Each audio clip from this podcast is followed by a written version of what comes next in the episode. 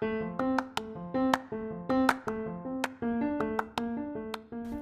週間お疲れ様でした。フライデーナイトラジオ第25回始めていきたいと思います。さあ皆さん緊急事態宣言が出されてしまいました。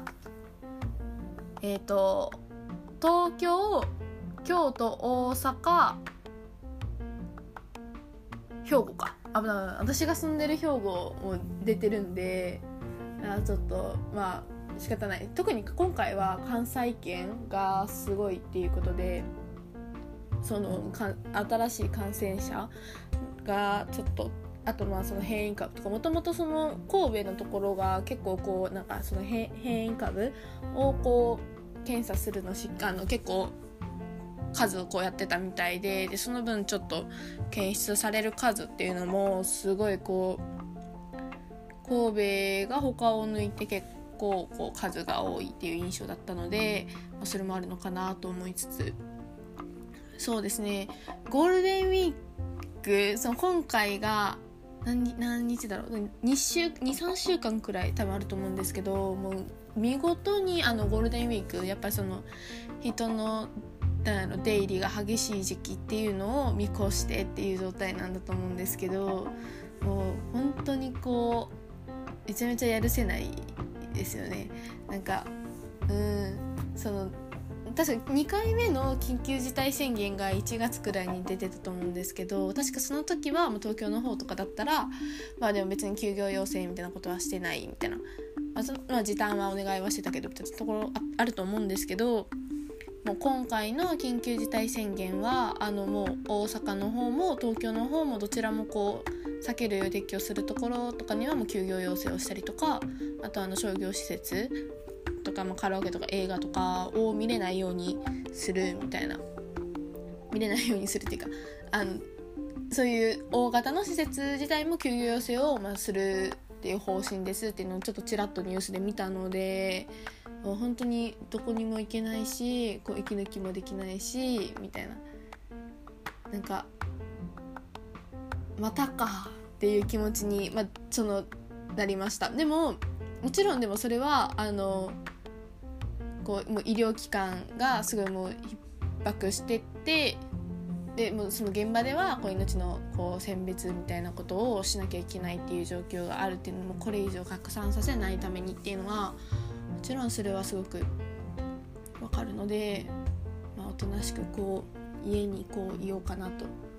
思います。まあ、その間にね多分そのゼミの課題とかも結構出てたりとかもすると思うので、まあ、あとは普通に勉強とかねあのめちゃめちゃやるんでもうその間にこうやろうと。こういう時期にやれる人がいいんだと思ってそう頑張ろうかなと思います。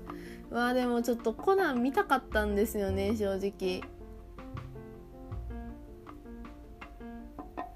いや見たかったな。そのコナンがその前が、えっと、2019年かなが「紺青のフィストで」その次2020年が本当はヒーローの弾丸だったかな,、まあ、なんかそういうので確かあれ変な名前のやつついてなかったですよね。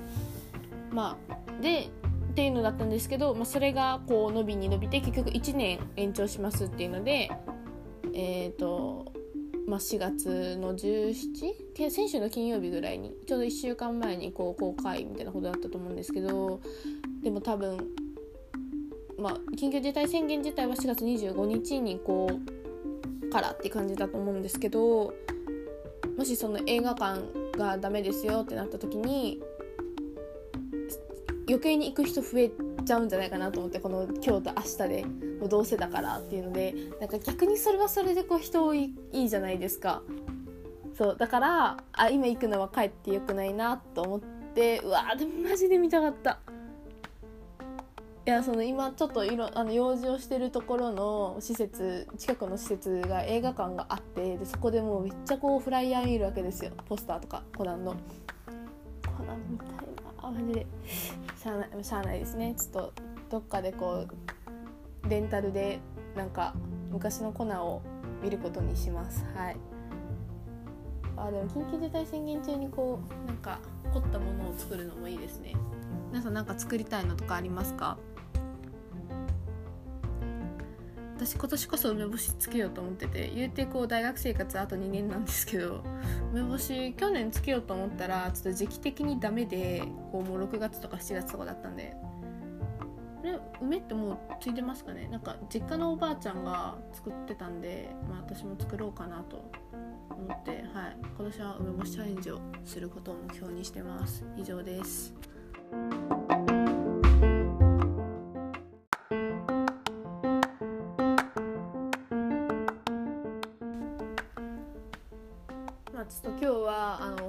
これもう今日撮っててであともう1時間くらいでもう7時になっちゃうんですよ。マジでやばい。でなんでそんな風になったかって言ったら、まあ、今日私2限がゼミだったんですよ。でゼミが終わった後にちょっと大内さんたちとずっとラーメン屋さんに行っててあのいやそのもともとあれなんですよ。その木曜夜とかに撮ろうと思ってたんですけどちょっとゼミの予習が本当に終わらなくてまあ仕方ないから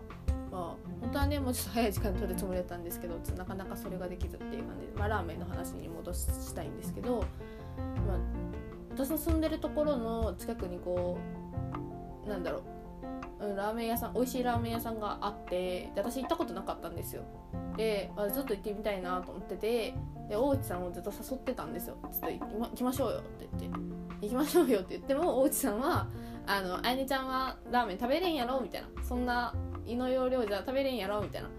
言われてたんですよ。で実際にああのまあ一時期本当にご飯がのあの何食が細くなった時期があったんですけどまあ今はそんなこともなくっていうこともあったんででも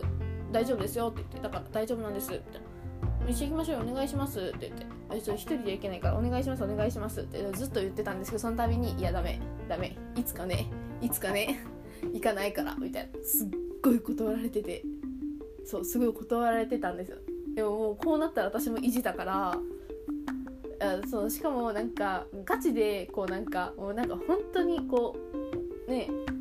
でもそれが一種のやり取りみたいになってたんですけどもう諦めずにこう言ってたら大石さんがついに折れてくださってじゃあ行こうってなってであのまあ他の先輩と3人で行くことになったんですよ。た時になんかあだからその私と同じこうアパートに住んでる先輩と大内さんと私で3人で行ってでなんかそのラーメンが普通の豚骨ラーメンじゃなくてなんか私ラーメンって言ったら豚骨ラーメンのイメージしかなくて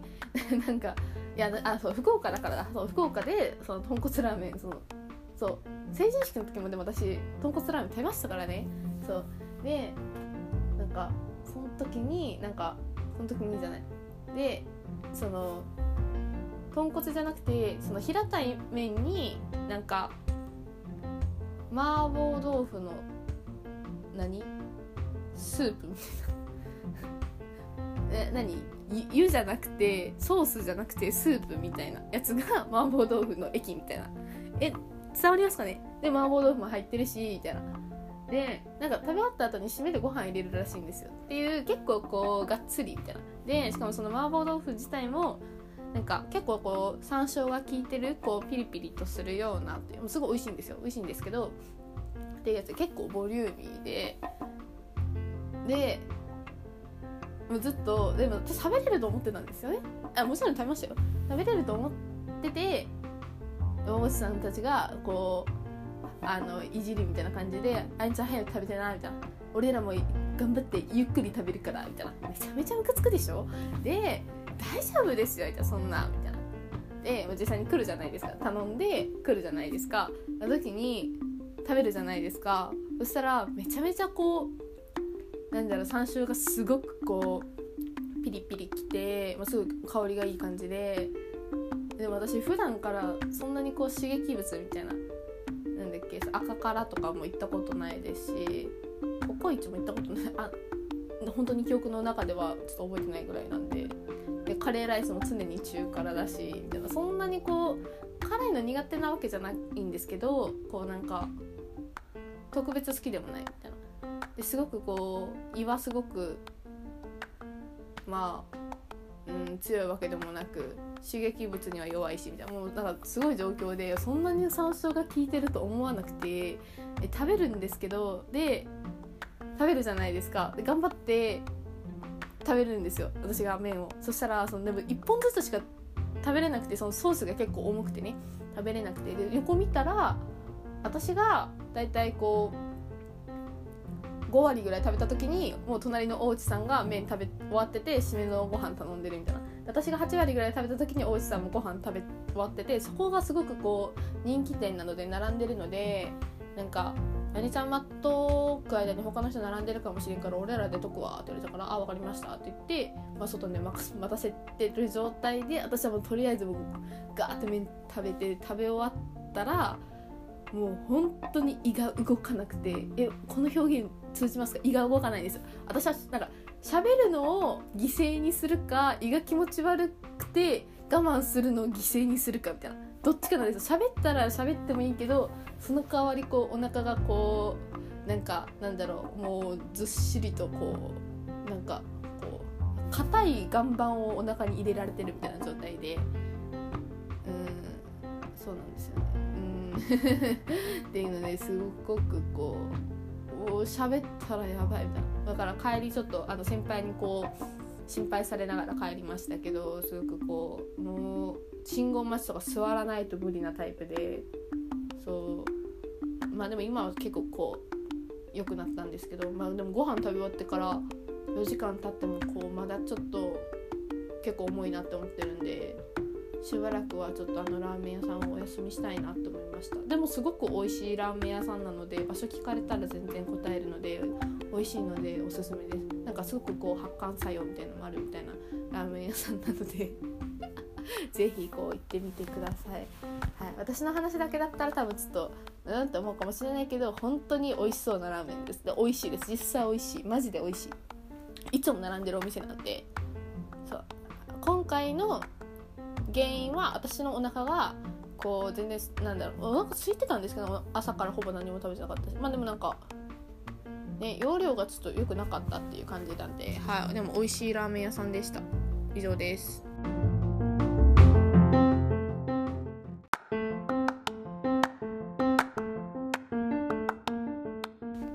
今日はちょっと曲を紹介したくてあのオレンジスターさんのあの Day by フロントラインかな。Day by フロントラインっていう、ま、曲なんですけどこれちょっとボカロの曲なんですけどあの、まあ、もちろんこう歌い手さん、えっと、一番伸びてる歌い手さんがメアリーチャンネルさんっていう女性の方なんですけどその方の声もすごく好きなんでこううんまあボカロちょっと苦手だなって方は、まあ、ちょっとメアリーチャンネルさんの「Day by フロントライン」っていうのを聞いていただけたら嬉しいんですけど、えーと、そもそもこの書かれたのがオレンジスターさんっていう方で「えーと、明日の夜空紹介班」とか分かりますかね？アリス・イン・レイトーコとかなんかそういうこうすごくこう繊細な曲を書かれる方。でもこうあと改正とかか。改正も結構好きです。なんか夏っぽくこうでもちょっとなんかアンニュイというかまあでもすごくこう爽やかな曲なんですけどそう。で「Day by Front Line」はこうマラソンしてる時にめっちゃ聴きたくなるんですよ。こうなんかめげちゃダメだみたいな。なんか応援してくれるような曲ですごくアップテンポの曲ででもアップテンポの曲の中にこうなんか最初の入りはこうなんか静かなこう低空を滑走する低空を滑空するみたいな感じなんですけどそこからサビになったらこうなんか歌詞とともにこう跳ね上がるみたいな。最初こうちょっと EDM っぽいなみたいな。EDM とかなんかクラブとかで流れてそうな感じの中にこうピアノが入ってってでそっからまたシーンとなっていくみたいな本当にこのアップテンポな曲が。でなんか本当にきついなしんどいなっていく時にこうなんか「Day by Front Line」を聴くとなんかもう一回頑張ろうって思えるからこうなんかしんどい時とか例えばレポートが終わらない時とか とかなんか嫌なところに行かなきゃいけない時とかにもう聞いてたりとかこれから頑張ろうって思う。例えばバイト行く時とかね聞いていたらすごくこう元気になる曲なんですよなんですよって言うともうちょっと分かるかなってなんですけど。え本当にずっとリピートしてたいくらいいい曲であの「デイバイ」これのピアノで弾いてるこう深根さんっていう私がすごくこう好きな深根っていう名前で活動されてる深根さん深根さんっていうチャンネルチャンネルじゃないピアノのねあの弾き手さんもおられるんですけどその方の「 DAYBREAK FRONTLINE」を聞いてからえこの原曲なんだろう？いいじゃんってなってっていうので最初ピアノから入るのもすごくいいかなと思います。 DAYBREAK FRONTLINE。そう。なんか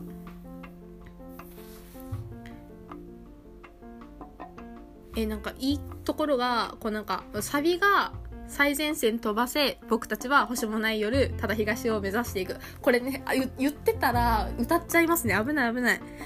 まあ精一杯僕を生きていく。何も後悔なんてないさ。前を向け止まらない。さきっと光の待つ方へみたいな。もう常に突っ走っていくみたいな。とどまることを自分は知らないみたいな。もうすごいかっこよくないですか？もうそれこそマジマスマラソンのマジ5キロ走った時の、まあ、5キロとか大したことないと思われるかもしれないけどあの私の母校の女子のマラソンは5キロでしたの時にあの4キロぐらいの時にうわしんどいな折り返しうわしんどいなっていう時に聞いたらもうもうもう